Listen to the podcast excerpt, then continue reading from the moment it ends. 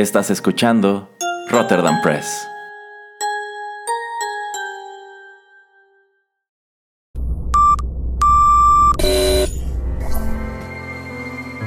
TechPili. Las nuevas tendencias y servicios en tecnología han transformado al mundo. Descubre su impacto y las polémicas que éstas generan. Bienvenido a TechPili. Tendencias, nuevos dilemas. El programa en donde analizamos la tecnología de manera relajada y divertida.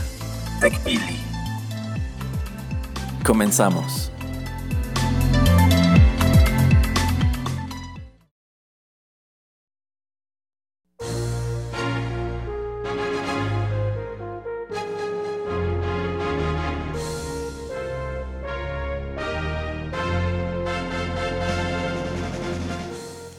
Hola, hola, ¿qué tal amigos? Bienvenidos a la emisión número 14 de TechPili, nuevas tendencias, nuevos dilemas. Me acompaña, pues lamentablemente, Erasmo Valdés. Al público le da gusto escucharme en su programa, señor Pereira. Claro que no, pero bueno, ¿qué puedo hacer? Es más que nada su cabina aquí en los micrófonos de Rotterdam Press y pues, ¿qué puedo hacerle? Bueno, pues si nos escuchan en SoundCloud, siempre les vamos a agradecer sus comentarios. También pueden seguirnos en Facebook y en Twitter. Y bueno, vamos a empezar un poco con los temas que vamos a hablar el día de hoy, que van a ser acerca más de eh, todo lo que son los bienes virtuales, todo lo que pueden ustedes comprar y usar nada más en línea o ahora sí que electrónicamente con su computadora, en, en consolas, etcétera. Y bueno, vamos a empezar con algo que acaba de suceder, que fue el Comic Con en San Diego en 2018, ahora sí que, bueno, en este año. Eh, Erasmo, para los que, pues la verdad están así como súper perdidos o que no les gusta ese tipo de cosas, ¿qué es el, qué es el Comic Con? Eh, bueno, la Comic Con de San Diego es, el, es la convención o el evento de cómics, aunque en los últimos años ya casi no tiene que ver con cómics, más importante del mundo. Es, uno de los eventos más grandes de la industria del entretenimiento. Se ha convertido en la capital de los grandes anuncios del cine, de la música, de los videojuegos, vamos, de todo lo que tiene que ver con entretenimiento. Sí, así es, como dice Erasmo, pues de lo que más vimos eh, esta ocasión, pues fue por ejemplo todo lo que DC quiere lanzar, que es también su propio servicio de como tipo Netflix, uh -huh. que quieren cobrarte 8 dólares eh, al mes. Eh, no sé si viste algún tipo de avance de, de, sus series que quieren hacer. Solamente vi el avance de Titans. Ajá, ¿y qué te, qué te, bueno, qué te parece la idea de que ahora haya otra eh, aplicación nueva con otro servicio de streaming? O sea, es como... ¿Crees que es mucho dinero? ¿Crees que la gente sí lo va a adquirir? No, la verdad a mí no me encanta la idea. A mí, por ejemplo, me gusta mucho el esquema que te ofrece Cinepolis a través de Click, en Ajá. donde, ok, te inscribes, pero no pagas nada.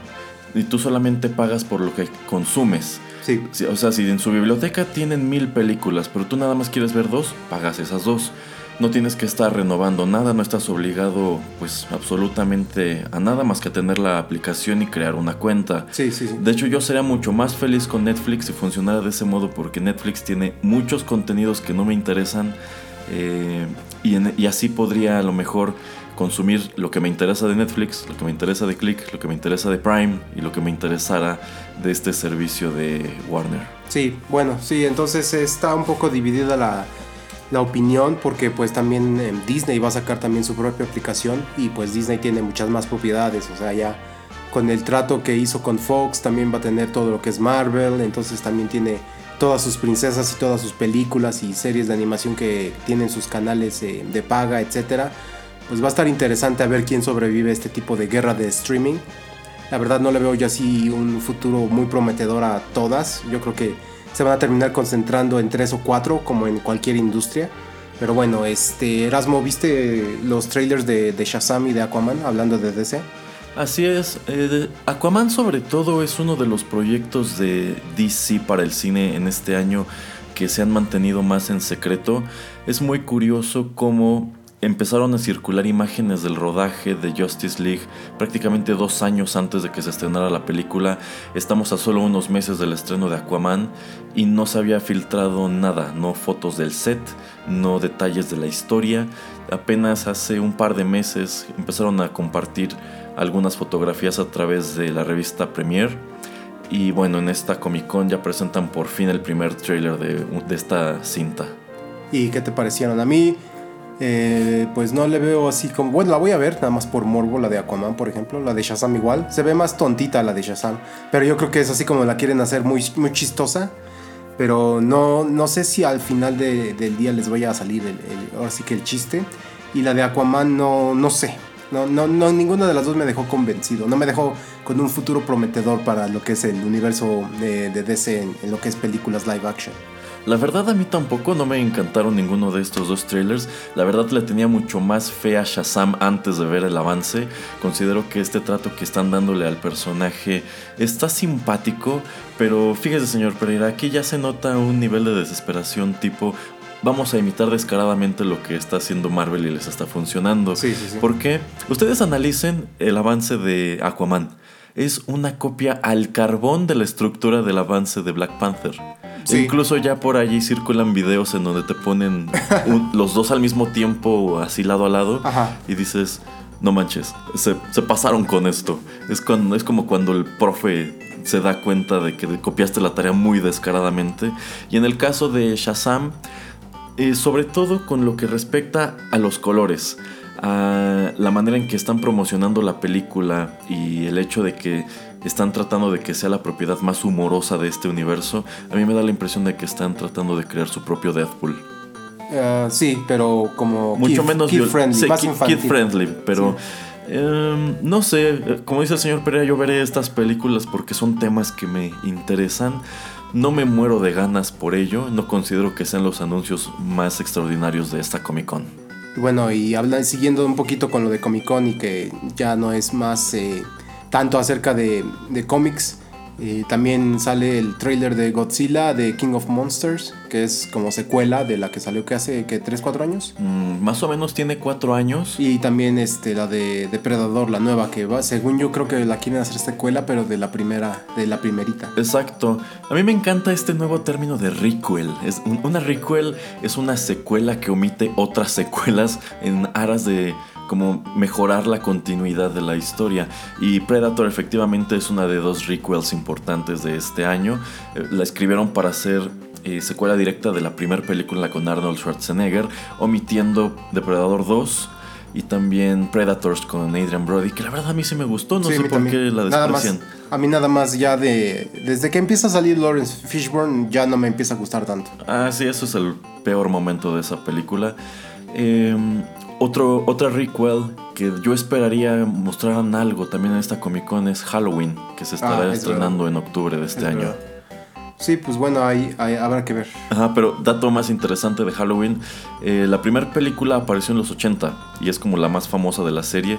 Tiene alrededor de 8 secuelas y esta nueva cinta va a omitir absolutamente todas, incluyendo la segunda parte que escribió John Carpenter un año después del estreno de la primera. Ya, ya esto está abriendo la, posibilidad a que si no te gustó, por ejemplo, Batman v Superman, vamos a escribir la película como debió haber funcionado. O vamos a escribir The Last Jedi, o vamos a escribir una película que omita The Last Jedi y retome esta nueva trilogía desde allí. ¿No se te hace eso como una idea o una acción muy barata por parte de los estudios? Me se me hace muy barata y muy tramposa porque a fin de cuentas, mm, pues Vamos, o sea, quiere decir que ya tienen perdón todas las malas películas. Quiere decir que mientras podamos volver a contar la historia y hacer de cuenta que no existió, pues no existió. No, para mí no funciona de ese modo. Ojalá no sea una tendencia duradera. Ojalá. Y bueno, algo que le encantó a Erasmo seguro ver fue el trailer de Mr. Glass. Sí, la verdad, Glass, la secuela de Split de 2017, es una de las películas que más espero de todo 2019. Eh, Split fue una de mis películas favoritas del año pasado. Y bueno, también es como la finalización de la trilogía, eh, porque la primera fue Unbreakable, que está con Bruce Willis y pues también con Samuel L. Jackson. Eh, no sé qué, cuál es tu opinión de Unbreakable y qué, cómo crees que vaya a cerrar esta, esta película toda este como trilogía, este mundito que creó M. Night Shyamalan. Pues fíjese, señor Pereira, que cuando vi Unbreakable de pequeño en el cine no me gustó.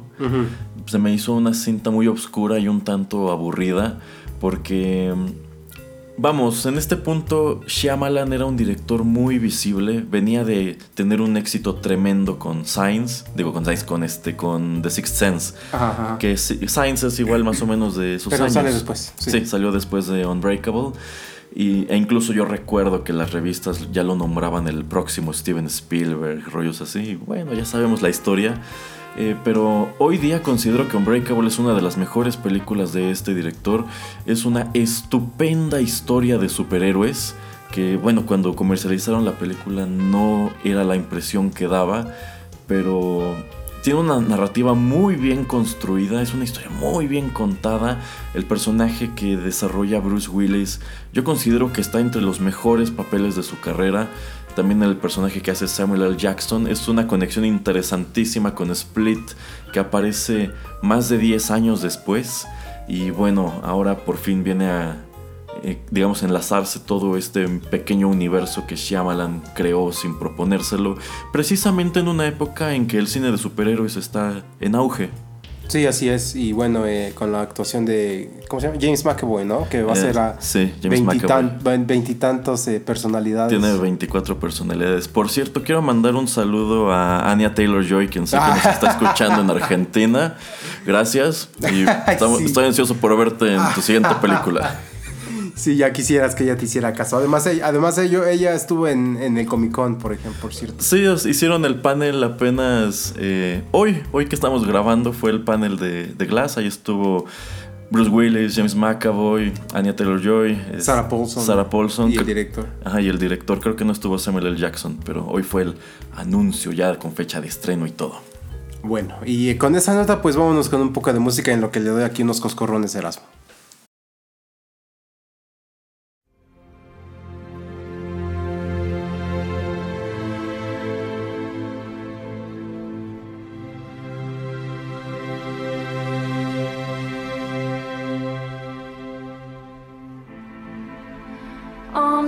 Ground, far from the rivers.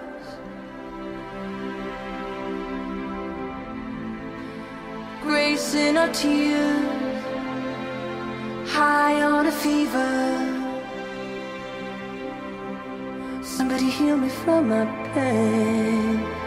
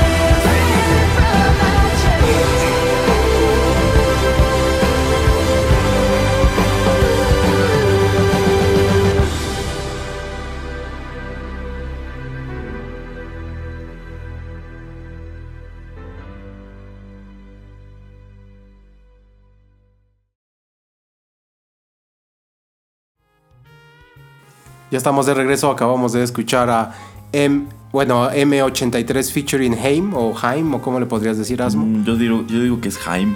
Y la canción eh, se titula Holes in the Sky. Esto se escuchó en el soundtrack de Insurgent, eh, de la película de la serie Divergent del 2015.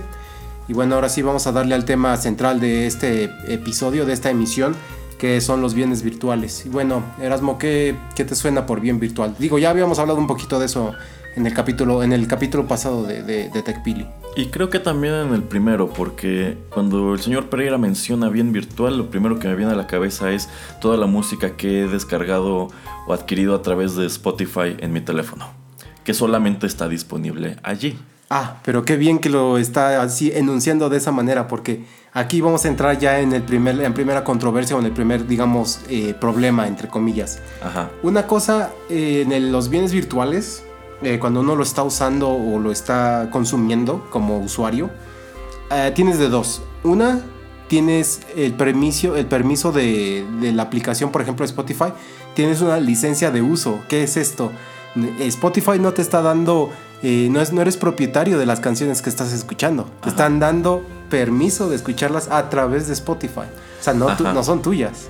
Eh, sí, allí tienes razón. Entonces, si yo dejara de pagar el, eh, la suscripción de Spotify, seguiría teniendo la aplicación, pero podría seguir escuchando esta música con restricciones. Pero efectivamente, no es como que yo compre el álbum. Así es. Lo mismo con Netflix. Netflix te deja ver este, la película de Avengers, pero no es tu película. O sea, tú, tú no la estás comprando. Te está, estás pagando una suscripción para tener eh, acceso a esa película. Y ahí de, bueno, para también ahí tienes dos problemas. Uno, tienes el acceso ahí, pero ah, cuando ellos ya dejen de pagar la regalía, ya no la vas a poder ver. Así es que es una controversia que enfrentó Netflix al momento de que Disney anuncia su propio servicio de streaming. ¿Por qué? Porque les quitaron un montón de cosas. Antes podías ver todas las películas clásicas de Disney en Netflix, pero en vista de que ellos ya preparan su propio servicio, se las quitaron. Es muy probable que les quiten también las películas de Marvel y otras tantas propiedades, quizás sobre todo lo distribuido por Buenavista, que sea medio famoso. Entonces, sí, esa es una gran desventaja, como lo menciona el señor Pereira, que puedo estar pagando Netflix, puedo estar viendo una película que me gusta y la puedo ver todas las veces que yo quiera, pero si de pronto deciden retirarla, no puedo hacer nada al respecto. Así es. Y bueno, entonces como estamos diciendo, un bien virtual pues es algo que no es tangible, ¿no? O sea, es algo que existe de manera electrónica. Es, puede ser también un, servicio o un producto, por ejemplo, lo que es eh, Skype, por ejemplo. Y lo que les estaba yo mencionando, digamos que existen como dos tipos de bienes virtuales. Existe el bien virtual que es la licencia de uso con tipo Spotify, tipo Netflix.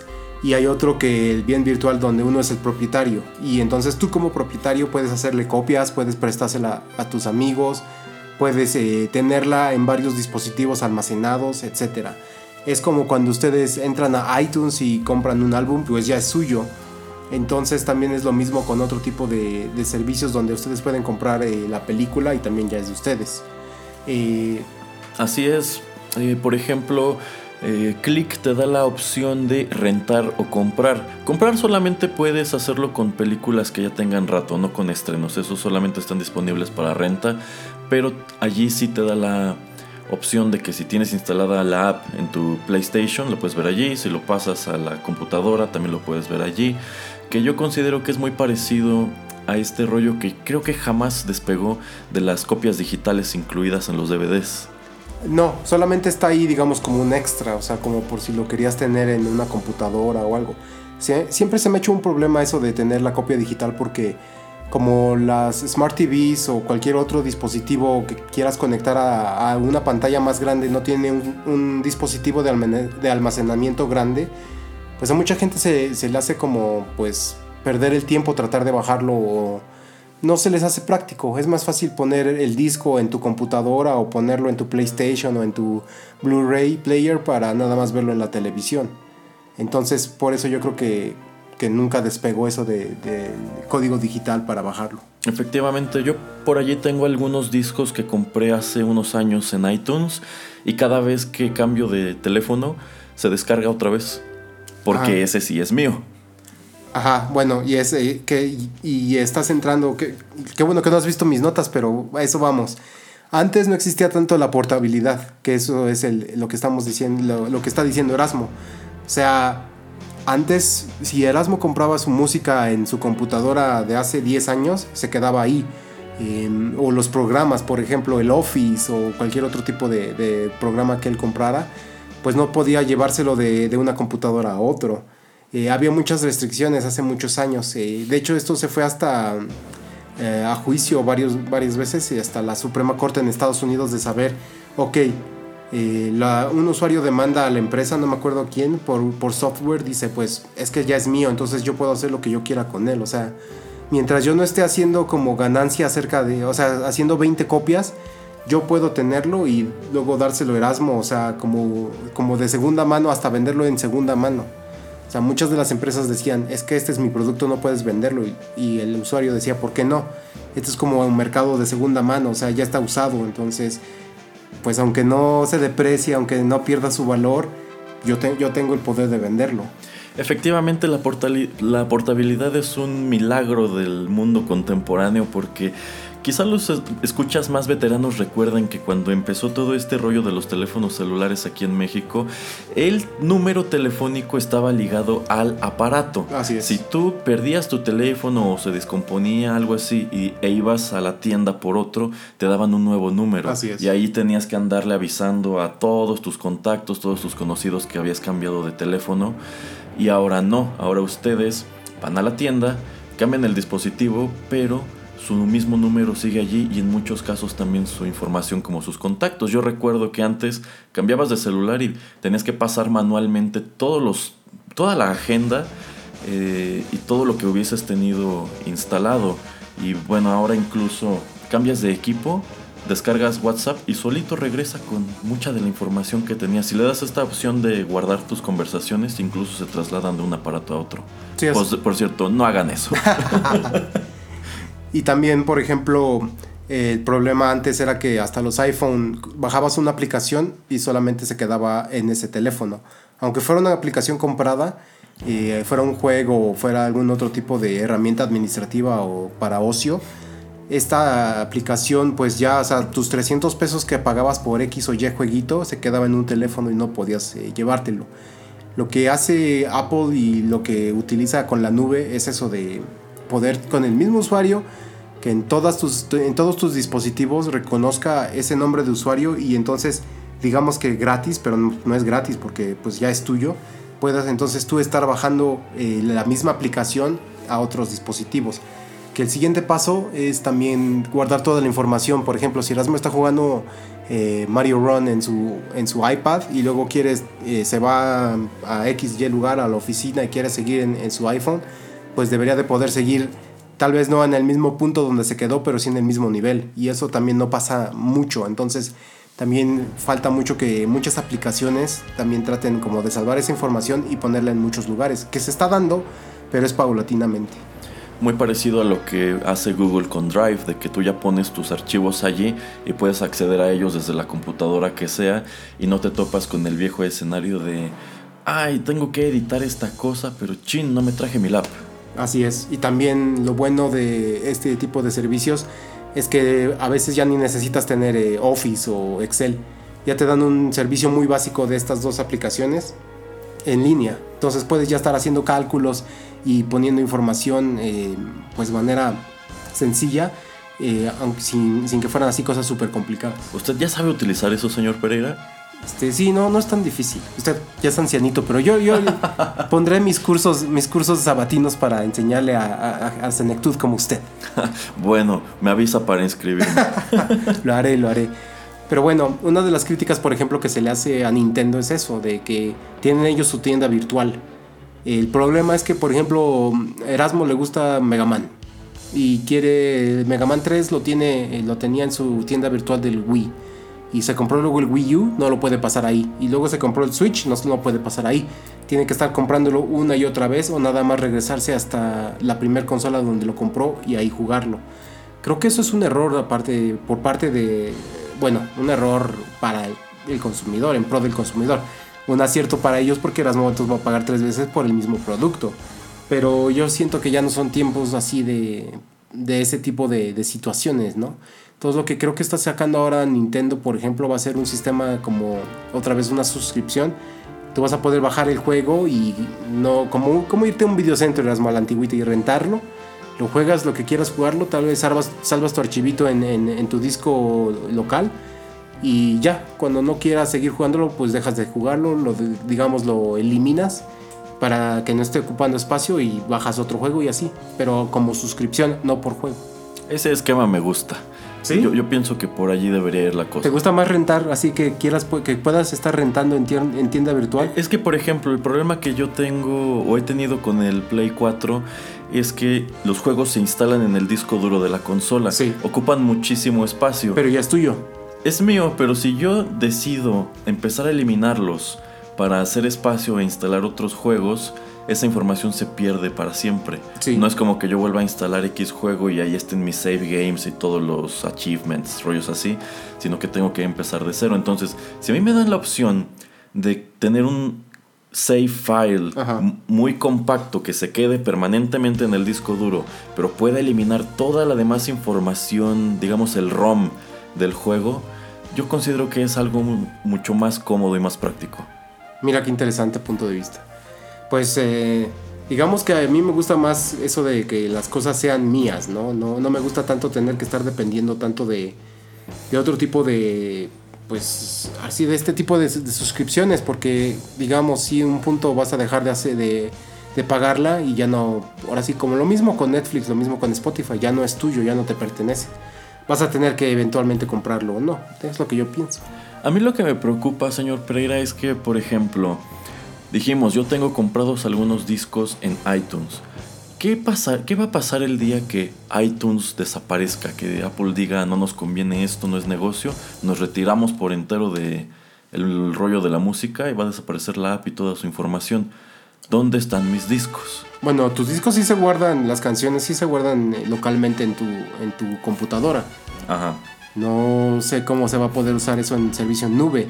Pero, ¿qué va a pasar cuando, por ejemplo, esas canciones están descargadas en la compu en Sí. MP3 y lleguemos a un punto de la, en la tecnología que el MP3 sea obsoleto y ya no hayan, digamos, aplicaciones capaces de reproducirlo? Pues es lo mismo, yo te preguntaría, yo te diría con lo de si quieres, si tienes películas en VHS, ¿qué hiciste? Pues tuviste, si te gustaba mucho la película, tuviste que comprarla en DVD y luego te la clavaron otra vez y tuviste que hacerlo en Blu-ray. Ay, no es justo. Pues sí, pero es que es así, o sea, lamentablemente esa es la manera en que pues las, las empresas tratan de generar dinero. No los, culpo, no los culpo tanto porque pues es que si no, ¿cómo están este, generando dinero ellos? en eso tiene razón, señor Pereira. Pero aún así, regrésenme mi VHS. Vayas y cómpreselo en el mercado libre. sí, sí. En fin. Bueno, vamos con otra canción y ya regresamos.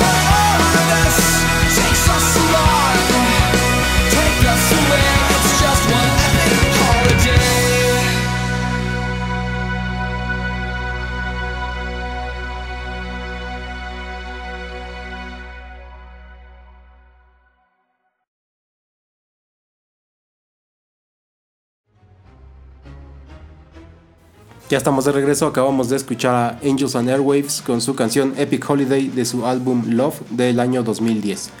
Y bueno, para seguir hablando un poco acerca de los bienes virtuales, eh, Erasmo, ¿tú crees, quién crees que gaste más dinero en comprar cosas en línea? O sea, que, y nada más que se pueden consumir en línea, los hombres o las mujeres? Los hombres. Estás mal, Erasmo. ¿A poco? Así es, como por 15, 17 dólares más o menos en promedio, las mujeres gastan más que los hombres. Vaya, ¿a qué obedecerá eso? Pues la verdad no tengo exactamente idea, pero pues por ejemplo, eh, en promedio todos, o sea, hombres, mujeres, gastamos, los que consumimos, gastamos 132 dólares eh, mensuales en bienes virtuales. Claro que esto es, o sea, ya, ya sabes, como en cualquier industria, que hay gente que compra más de algo y hay gente que compra menos de algo, pero en promedio son como 132 dólares mensuales. Ok. Sí, así es. Y bueno, eh, las aplicaciones, por ejemplo, para tu teléfono, las que más eh, generan dinero eh, o las que la gente gasta más, es en Netflix primero, luego Pandora, que es tipo Spotify, pero pues es en Estados Unidos.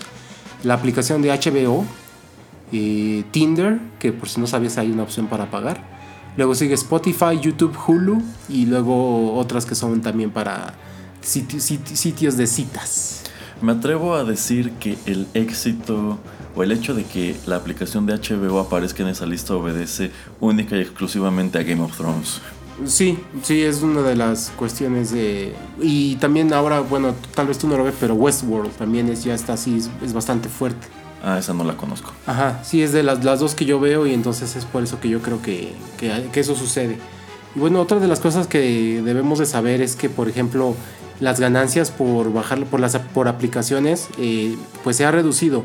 O sea, por ejemplo, eh, los últimos cinco años ha ido como en decremento, no ha subido tan exponencialmente. Por ejemplo, en eh, 2011 eran 20 mil millones de dólares que se gastaron por comprar la aplicación. O sea, ustedes entraban a la App Store y le daban comprar y ahí mismo decía el precio.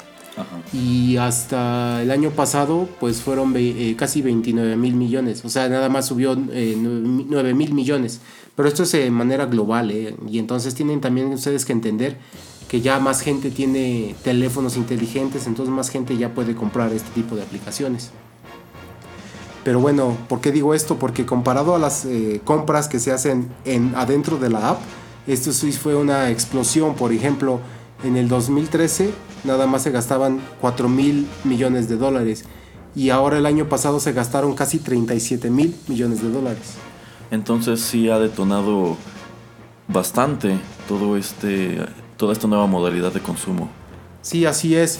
Es algo como que las empresas se han dado cuenta de que a la gente pueden como digamos entre comillas regalarle la aplicación, pero pues ya adentro comprar este, bueno, venderles algo. Como por ejemplo, a ver Erasmo, cuéntanos un poquito acerca de la aplicación de cómics de DC o de Marvel que tú usas. Ah, bueno, sí, efectivamente las aplicaciones son gratis. Tú solamente las buscas en la tienda, las descargas y efectivamente cuando las abres tienen un apartado de cómics gratis. Que por lo regular son títulos medio feos que, y viejos que a nadie le interesan. Pero es nada más como para que pruebes la aplicación, Sí, para, para- ver- para que veas cómo se ve. Sí, para que veas que tiene, vamos, que sí es cómodo leerla en el teléfono. Eh, vamos, funciona, funciona muy padre. A mí me gusta mucho el esquema de adquirir cómics de esta manera. Y bueno, tiene adentro de la aplicación su propia tienda en donde tú navegas todo el catálogo, que la verdad en, el caso de estas dos aplicaciones son catálogos enormes. Eh, y ya encuentras, puedes buscar, por ejemplo, quiero cómics de Batman, o de Superman, o de Wolverine, o de los X-Men. Puedes buscar historias específicas, puedes buscar números atrasados, puedes comprar colecciones completas, pero esas ya tienen costo. Las pagas, se descarga. Bueno, te da dos opciones. Si quieres almacenar tus cómics en la nube, en caso de que lo decidas de esta manera, solamente tienes acceso a ellos cuando estás conectado a una red Wi-Fi, no plan de datos. Con plan de datos no te permite accesar. Está bien, Incluso no te permite comprar con plan de datos. está bien. Eh, o decides almacenar esta información en el disco duro de tu teléfono, ya puedes leer tus cómics en donde sea, con o sin conexión, en cualquier momento. Pues sí, y bueno, es algo como que se dieron, nuevamente como decía, es algo que muchas empresas se dieron cuenta que podían hacer.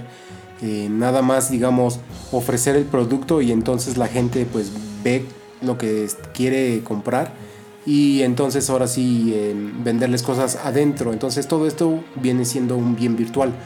Que también me puse a investigar un poco y por ejemplo lo, lo que es eh, Netflix, lo que es Spotify, em, ellos no le pagan este 30% que Apple pide de, por cada mm, eh, compra que haces, porque la suscripción tú la puedes hacer vía tu computadora. O sea, no lo estás haciendo en la aplicación. Entonces, si tú hicieras, eh, si te pudieran dar el, el, servicio de suscripción mediante la aplicación directamente en la pantalla de la App Store, entonces Apple sí puede reclamar su 30% de, de ganancia, de su, su corte de, de, de, la misma, del mismo dinero que te están cobrando. Pero esta es una manera alrededor de, no pagarle a Apple que se me hace pues justo porque no es necesario que tengas que estar cada vez dándole dinero y dinero. Esto con bienes virtuales, porque por ejemplo Uber o cualquier otro tipo de este, eh, bueno, cualquiera de estos tipos de servicios, no, no, están, no pueden quitar el 30% por cada viaje que, que, que, yo hago, que Erasmo hace, que cualquier persona hace, porque estos son bienes físicos, son cosas que existen en realidad, que están en, en el mundo. Entonces eso también se me, se me hizo interesante de, saber también el modelo de negocios que sigue Apple y las maneras en que tratan como de eh, pues eh, hacer como, ¿cómo se llama eso? De, darle vuelta a, a, Apple las empresas para no pagarle un, una tajada. Pues usuarios de Spotify Premium seguro recuerdan que cuando esta plataforma llega a México lo hace precisamente a través de eh, Apple en el caso de los eh, teléfonos de esta marca. Y cuando te suscribías tus pagos o tus recibos los expedía precisamente Apple. Ajá. Y posteriormente Spotify empezó a mandar correos y a poner avisos adentro de la aplicación, así como, hey, hey, hey, ya no pagues así, mejor métete a este enlace. Así es, por eh, eso. Domicilia con una tarjeta de crédito y te sale más barato. Efectivamente bajó como un 30% el precio de la suscripción a por, Premium. Porque ya no tenías que pagarle a. Porque a Spotify ya no tenía que pagarle el dinero a Apple. Se dieron cuenta de eso. Ajá. Está muy interesante eso. Sí, es cierto, exactamente. Y bueno, de todos los bienes virtuales que se venden, y más en, la, en los teléfonos eh, o dispositivos móviles, casi el 50% eh, son eh, compras dentro de aplicaciones, pero de videojuegos. Tiene sentido porque yo recuerdo esta época en la que los jueguitos de Facebook eran muy famosos. Ajá. Candy Rush, el de la granja, el de la ciudad, que bueno, todavía existen por allí copias de estos mismos juegos. Y bueno, antes de que sigas Erasmo, Candy Crush el año pasado hizo 900 millones de dólares, todavía. Sí, porque para quienes no saben cómo funciona esto, pues es muy parecido. Tú tenías tu cuenta de Facebook y podías meterte a una pestaña de juegos que me parece aún sigue allí. Sí. Y los juegos son gratis, pero por ejemplo, en el caso de Farmville, mmm, que se trata de como de construir una granja así con sus animalitos y que produce alfalfa y maíz, rollos así. Eh, eso es gratis. Sí. Y tienes a tu disposición pues elementos que te permiten llevar a cabo el juego. Pero ¿qué pasa? Que de pronto Facebook te avisa, oye, tú que tienes tu granjita de Farmville, sacamos este nuevo tractor con el que podrás crecer más rápido tus plantas. Pero te cuesta. Pero te cuesta un dólar. ¿Cómo ves? ¿Lo quieres? Y resulta que la gente lo ha querido y la gente ha caído redondita en este esquema de negocio. ¿A ti qué te parece eso, Ero? Me parece muy gacho porque en el sentido así estricto del juego es este como ponerte obstáculos. Tú no puedes progresar en este juego a menos que pagues. Eh, cuando anteriormente era distinto, tú comprabas el juego y era tu habilidad la que determinaba si avanzabas o no, no un impedimento de que sabes que si quieres pasar de aquí necesitas comprarme este ítem. Lo que pasa también es que muchos de estos juegos eh, ahora sí que se juegan en tiempo real. Sea, un minuto en, en, el juego es un minuto también aquí en el mundo real. Eh, y entonces, por ejemplo, lo que pone lo que dice Erasmo de un tractor. Tal vez necesitas mandar a uno de tus trabajadores a, la, a hacer, este, no sé, a ordeñar leche por 85 horas para tener el dinero suficiente para comprar el tractor. Entonces lo que te dan son como atajos, ¿no? Entonces te dicen, ¿sabes qué? Puedes en 85 horas, pues te sale dinero para eso. Pero si lo quieres de una vez, págame algo de dinero. Y entonces es donde han encontrado ahora sí que una mina de oro eh, estas empresas, aunque sean muy pequeñas las empresas y el juego sea muy pequeñito, pero pues ah, con un boom impresionante, han encontrado la manera de otro tipo de modelo de negocios que a nosotros no se nos parece justa, tal vez porque nosotros pues empezamos con los videojuegos cuando eso no existía, cuando nada más era, eh, como dice Erasmo, el, esfuerzo era lo que pagaba. Exacto. Y fíjese, señor Pereira, pues sí es un modelo de negocios tan redituable que Konami, una empresa japonesa famosa por títulos como Castlevania, Silent Hill, todos esos, decidió eh, dejar de producir juegos para consolas como el PlayStation o el Xbox y dedicarse de lleno a hacer jueguitos para dispositivos móviles porque es mejor negocio. Así es, lamentablemente sí, sí genera muchísimo dinero ese tipo de, cosas. Pero bueno, entonces para nosotros lo vemos un poquito desleal, pero la verdad lo que yo hago es evitar este tipo de juegos porque pues no me dejan otra cosa más que sin dinero. Me sale más barato comprarme un juego para mi Game Boy o para mi Play a la, a la larga que estar jugando eso y tener que estar como cada día o cada semana estar poniéndole dinero. Exactamente. Y bueno, eh, hay otro, otro tipo de juegos que son como estos eh, multiplayers masivos que, por ejemplo, existe lo que es Second Life. Y Erasmo, ¿sabes qué es el juego Second Life? No, ese la verdad no lo ubico. Pues básicamente es como, pero Sims, el de Sims, sí lo conoces. ah, sí, Sims, sí.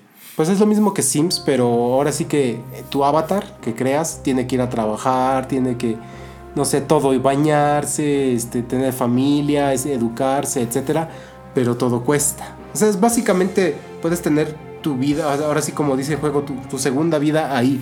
Puedes hacer que tu personaje sea lo que tú quieras que sea, pero todo cuesta. O sea, tu, tu personaje tiene que ir a comer, entonces tienes que ir y pagar con dinero real pero tu personaje puede ir a trabajar y entonces también genera dinero. No es solamente que tú con dinero real le tengas que estar dando dinero. Órale, o sea, si apenas me alcanza para mantenerme a mí, ahora tengo que gastar en mantener al monito del juego. Así es, así es como ves, porque a mucha gente le gusta tener su avatar y como sentirse representado o tener, no sé, no, no puedo decir si fantasear, pero pues simplemente ser alguien más, eh, convertirse en alguien más en este tipo de juegos. Órale, qué interesante. Sí, y bueno, este juego salió en 2009 y ese año generó 567 millones de dólares. Válgame el cielo. Y bueno, a verás, ¿Qué, qué- qué insatisfechos estamos con nuestras vidas. Sí, así es. Y bueno, ya casi es el décimo aniversario el próximo año. ¿Y cuánto crees que está proyectado que va a generar? Si ya te dije que hizo como 567 en, en 2009. Yo creo como el triple. Pues haz las matemáticas porque es seis veces. Es 3.3 Válgame. 3.200 millones de dólares va a generar ese jueguito el próximo año. Está pro- eh, este, es, la, es la proyección que se está haciendo. Ándale. Nintendo se equivocó de industria. Debió Pues yo- mejor dedicarse a eso. Pues yo, ¿por qué crees que se ve la inclinación mucho de Nintendo ya de empezar con juegos móviles? Exactamente. Sí. Válgame el cielo. Sí, así es. Vamos a hablar de esto y un poco más eh, en el último bloque de TechPili.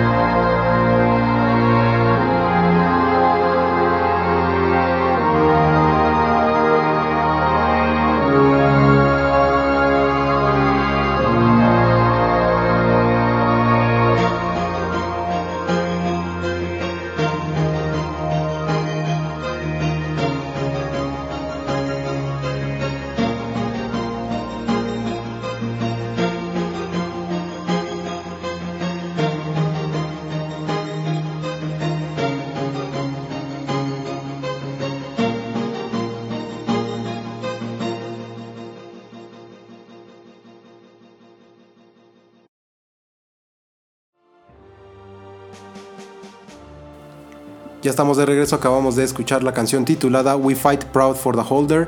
El autor o el compositor es John Halur, creo que es islandés. Eh, esto es del juego Eve Online de su soundtrack original del 2004.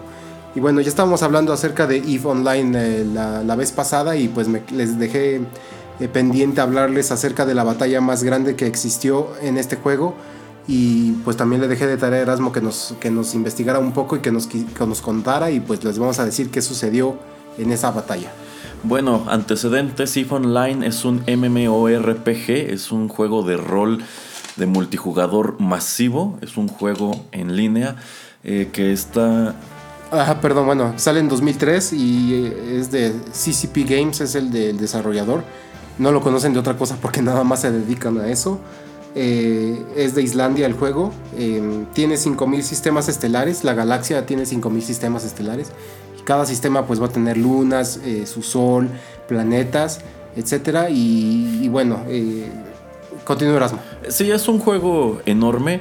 Efectivamente, esta empresa no hace otra cosa porque no tiene necesidad de hacer otra cosa. Con esto les va muy bien. De 2003 a la fecha han creado una comunidad gamer inmensa una comunidad gamer que paga mucho dinero a cambio de la experiencia. Este es un juego ambientado en el espacio, es como un simulador espacial, pero que reúne cosas muy complejas. Es un juego muy muy grande en donde no necesariamente se trata quizá de batallas en el espacio, sino que hay jugadores que prefieren dedicarse, por ejemplo, a hacer recursos que ellos utilizan para apoyar a, a los que sí pelean o para apoyar ciertas causas o para generar dinero real.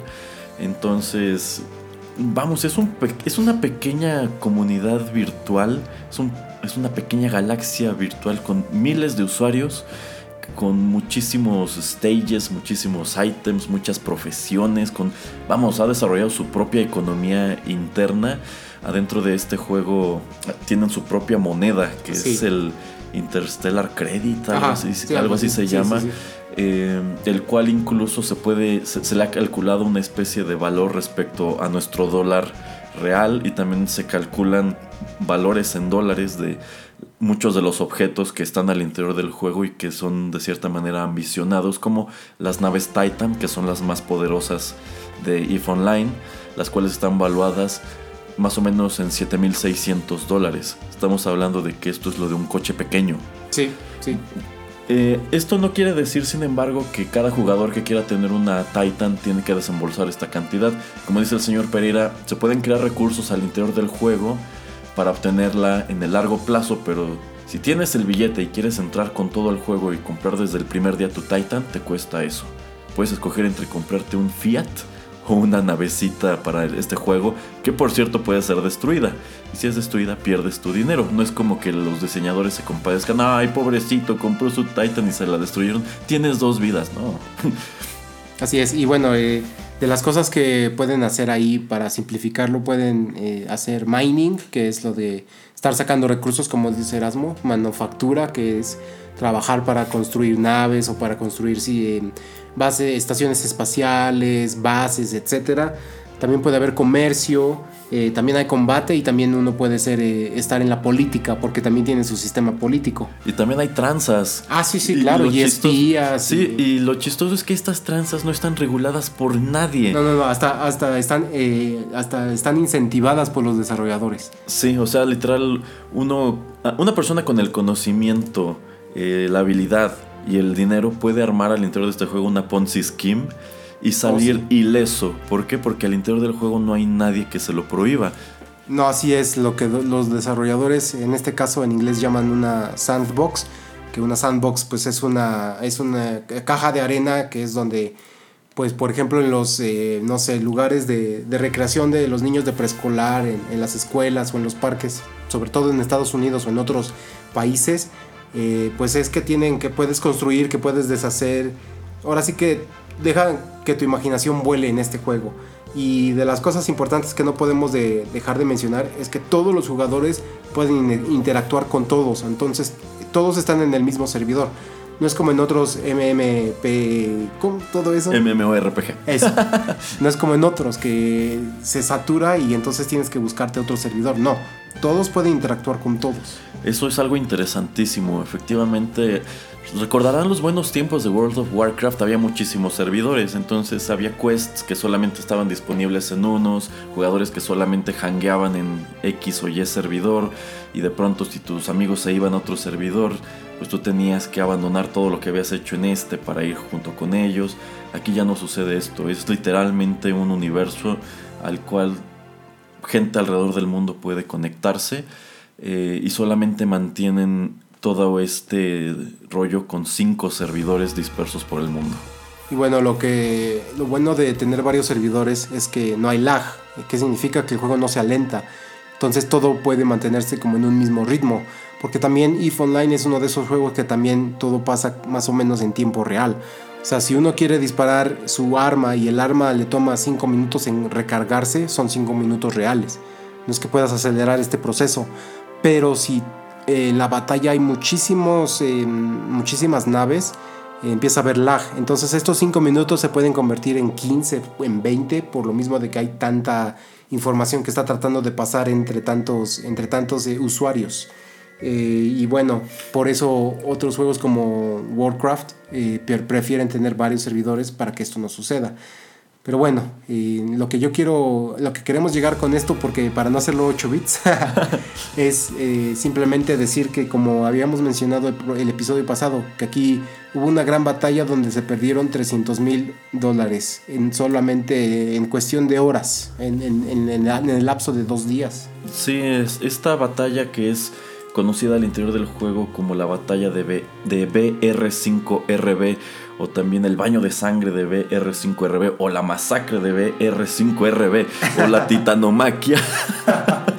Em, ocurrió en enero del año 2014, en un lapso de más o menos 20 horas. Participaron alrededor, no más de 7000 personas. Sí, alrededor de 7500. Pero no quiere decir que 7000 personas pasaron 20 horas sentadas, eh, todos en sus computadoras. En el punto más activo de la batalla lo hicieron alrededor de 2600 pero tuvo 7600 participantes todo alrededor del mundo.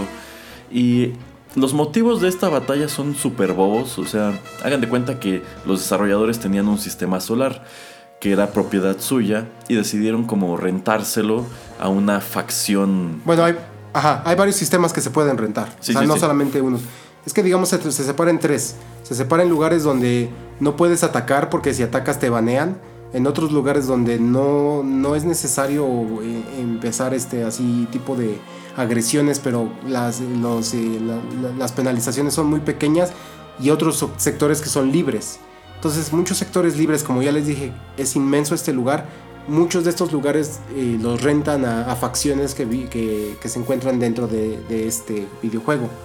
Efectivamente, entonces BR5RB es este sistema solar que le rentan a una facción sin embargo, ellos no tuvieron la precaución de poner en automático la renovación del pago de la renta. Entonces, digamos que su renta se vence, ellos no se dan cuenta, y, pero alguien sí, y dicen, ok, esto está allí para que lo tome el más fuerte. Y esto es renta real, es dinero real. Sí, ¿eh? sí, es dinero real. Entonces, eh, una facción rusa, curiosamente, decide invadir el sistema solar y mutuamente ambas facciones empiezan a llamar a sus aliados y crean una batalla inmensa que costó alrededor de 300 mil dólares, más o menos 6 millones de pesos en media hora. Digo, en, media, en 20, 20 horas. Sí, así es. Que es, bueno, de este tema mm, podemos hablar muchísimo, pero a mí de lo que me gusta es que, por ejemplo, si lo buscan en YouTube y buscan el audio, se dan cuenta de, de, la, de la cantidad de instrucciones y de la, del caos que había, porque hay personas que, eh, depende de su rango, pueden dirigir a varias naves. Entonces, por ejemplo, una persona puede dirigir más o menos a 255 naves si tiene un rango elevado. Entonces, para que la estrategia salga y para que puedas ser vencedor, tienes que decirle a todos eh, a quién vas a atacar, cómo lo vas a atacar y desde dónde lo vas a atacar. Entonces es increíble, o sea, también mandar a otros, eh, a otros usuarios a de tener eh, a cortar rutas de suministros, a no dejar que lleguen eh, refuerzos para el, equipo contrario. este, estar como tratando de, sí, no, no tratar de meter tantas naves en el mismo sistema porque si no el lag se, se, sí, se hace imposible. Entonces es una pelea que duró 20 horas que fue loquísimo, pero lo más loco que como estamos diciendo es el- la cantidad de, de dinero que se perdió en solamente ese tiempo. Exacto, como hizo el señor Pereira, es caótico. Ustedes si buscan los videos, que hay muchísimos, porque hay había usuarios que en realidad no participaron en la batalla, pero se metían a ver y a grabar lo que podían. ajá. E- Es caótico, o sea, si no estás familiarizado con la mecánica del juego, en realidad no entiendes gran cosa. Y pues sí es sorprendente, ¿no? ¿Quién iba a pensar eh, hace 15 años, 20 años, que en- algún día en un videojuego un montón de usuarios aventarían 6 millones de pesos a la basura? Ajá, y, lo que decía Erasmo de que los titanes son las naves más grandes y que son como un vehículo subcompacto en México, pues imaginen, imaginen que 75 de estas naves se perdieron en esta batalla. Es como si hubieran ido a los cochecitos chocones, eh, carritos chocones con, con, no sé, coches eh, pequeños aquí en, en- en México y estuvieran estrellando los unos contra otros hasta que fueran pérdida total. 75 de ellos. Sí, sí, está, está cañón. Y bueno, este es uno de, otro de los ejemplos que yo quería traerles acerca de, de los bienes virtuales. Que también cabe mencionar que en los videojuegos estos son este, pues ítems virtuales, ¿no? O sea, a veces se les da como otro nombre, pero es lo mismo, ¿no? Es eh, comprar un ítem virtual, un, bien virtual, pues podemos decir que es, es casi lo mismo, pero no, no necesariamente. ¿Por qué? Porque hay muchos eh, ítems, eh, los ítems virtuales pues solamente pueden ser usados en un videojuego. Los bienes virtuales, pues, por ejemplo, la música pueden usarla en 20 computadoras. Eh, y es eso, pueden eh, hacer varias copias. Pero cuando es un bien virtual dentro de un videojuego, existe solamente uno, uno por cada vez que ustedes están eh, poniendo dinero. Exactamente. Y bueno, nada más para cerrar este episodio de, de TechPili, eh, quiero hablar acer- con Erasmo acerca de otro juego que está hasta peor de la cantidad de dinero que se gasta. Este se llama En- Entropia Universe, que es del 2003, es cuando empezó. Y los desarrolladores se llaman Mind Arc y son de Suecia. Y este está más, ahora sí que más jodido Erasmo, porque es un sistema de planetas, nada más es así un- un- unos, bueno, van creando planetas dependiendo del número de gente y te van vendiendo propiedades en el planeta. O, o, o- o sea, este es como, no, no tanto juego, pero sí un sistema de bienes raíces. Así es. Y si, por ejemplo, Erasmo quiere ir al, al- al- al hotel que está, al resort que está en la playa, eh, Erasmo tiene que pagar por su cuarto en este hotel y pagar, no sé, sus 10 dólares por noche, 10 dólares reales. Válgame el cielo, Ajá. o sea, esta realidad en donde te vendían terrenos en la luna ya nos llegó, nos Así es. alcanzó el futuro. Sí, así es, porque existen este tipo de lugares. O sea, si tú, Erasmo, tienes un, un eh, antro, tú cobras de entrada y la gente te va a pagar como en Second Life. Pero entonces esta propiedad tiene un valor porque ese dinero eh, le pagas eh, cierta comisión a los creadores del juego, Ajá. pero el otro dinero tú te lo quedas, Erasmo. O sea, es como si en verdad hicieras un, aquí un, un antro aquí afuera, en la vida Ajá, real, ajá. cobrarás algo de dinero y algo de impuestos se lo pagas al gobierno, pero después de X o Y tiempo que ya este, recuperaste lo que invertiste, pues ya estás generando ganancia. ¿eh? Increíble, ya hasta me duele la cabeza. Bueno, te va a doler más con saber que eh, una estación espacial aquí se puso en subasta y se fue por 330 mil dólares. ok, todo el dinero que echaron a la basura en EVE Online se fue para comprar una nave en este otro de Entropia. Ajá, alguien lo compró. Válgame el cielo. Y un antro eh, se vendió por partes, pero digamos que el total del dinero que se gastó para, para este antro fueron 635 mil dólares.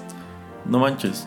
O, o sea, gente con el dinero en la vida real no lo va a gastar en eso. Así es. Y les estamos hablando de tres juegos que la verdad muy poca gente conoce. O sea, EVE Online, Second Life y Entropia. Son cosas, eh, son sí, juegos que pues no es muchísimo, o sea, no son millones de personas los que lo juegan. Son miles de usuarios que están gastando así una cantidad grosera de dinero. Oiga, señor Pereira, ¿que los europeos no tienen nada que hacer o qué? Pues yo creo que las noches son largas y los inviernos eh, fríos porque pues yo creo que se quedan en, en su casa. También cabe resaltar que muchos de estos personajes que tú creas tú puedes ir a trabajar y el personaje también se va a trabajar a la misma hora, ¿eh? Sí, o sea, están haciendo cosas. Aunque, aunque tú no estés en línea, aunque tú no estés con el juego prendido, Ajá. digamos que atrás, o do- aunque tú no tengas este, la computadora, la dejes corriendo, el personaje está haciendo algo. O sea, cuando regresas en la tarde a tu casa le puedes preguntar a tu personaje del juego, hey, ¿cómo te fue el trabajo? Sí, sí, sí, sí. Y gen- generó dinero y entonces es cuando puedes jugar y decir, ah, pues quiero que mi personaje, no sé, vaya a trabajar y yo estoy ahí un ratito o no, y así, por ejemplo. Órale, qué, qué curioso. Sí, y la las personas que juegan esto, pues yo no sé por qué les gusta, pero hay mucha gente que le gusta. Tienen mucho tiempo libre y mucho dinero que gastar. Sí, así es. Y nada más como dato curioso, eh, la propiedad más cara que se vendió fue todo un planeta en este Entropia, pero yo digo que fue más este como stunt publicitario. Ajá. Un planeta entero se vendió en 6 millones de dólares.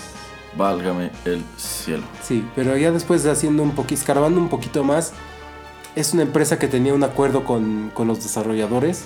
Entonces fue, yo creo, más como un stunt publicitario de decir, el bien virtual eh, que Más caro de la historia. 6 millones de dólares. Y ellos nada más pasaron dinero de una mano a la otra, digamos.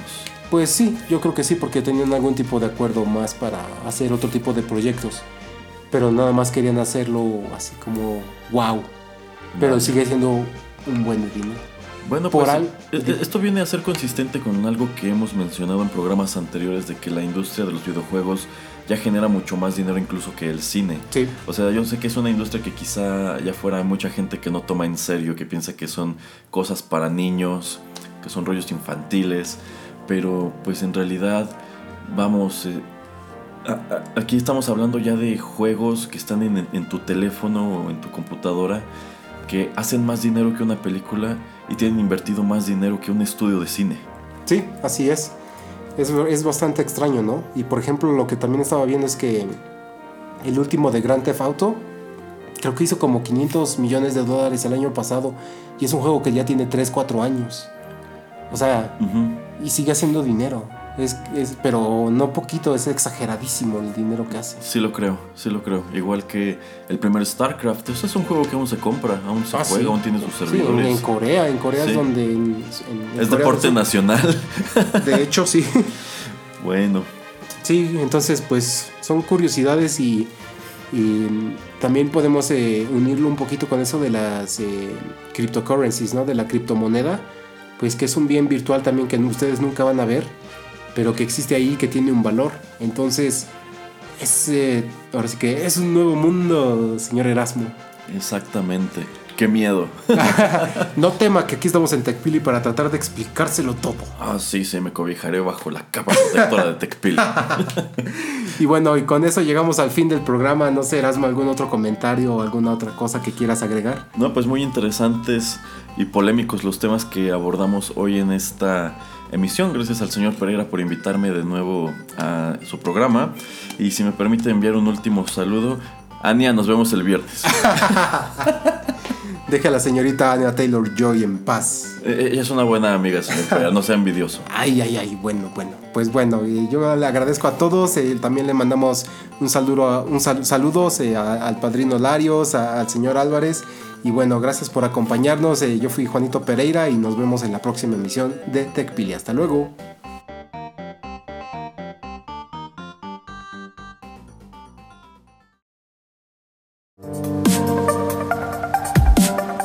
Esto fue TechPili. Nos escuchamos en la próxima emisión para continuar la charla y el análisis de todo cuanto a tecnología se refiere. Te esperamos aquí, en Rotterdam Press.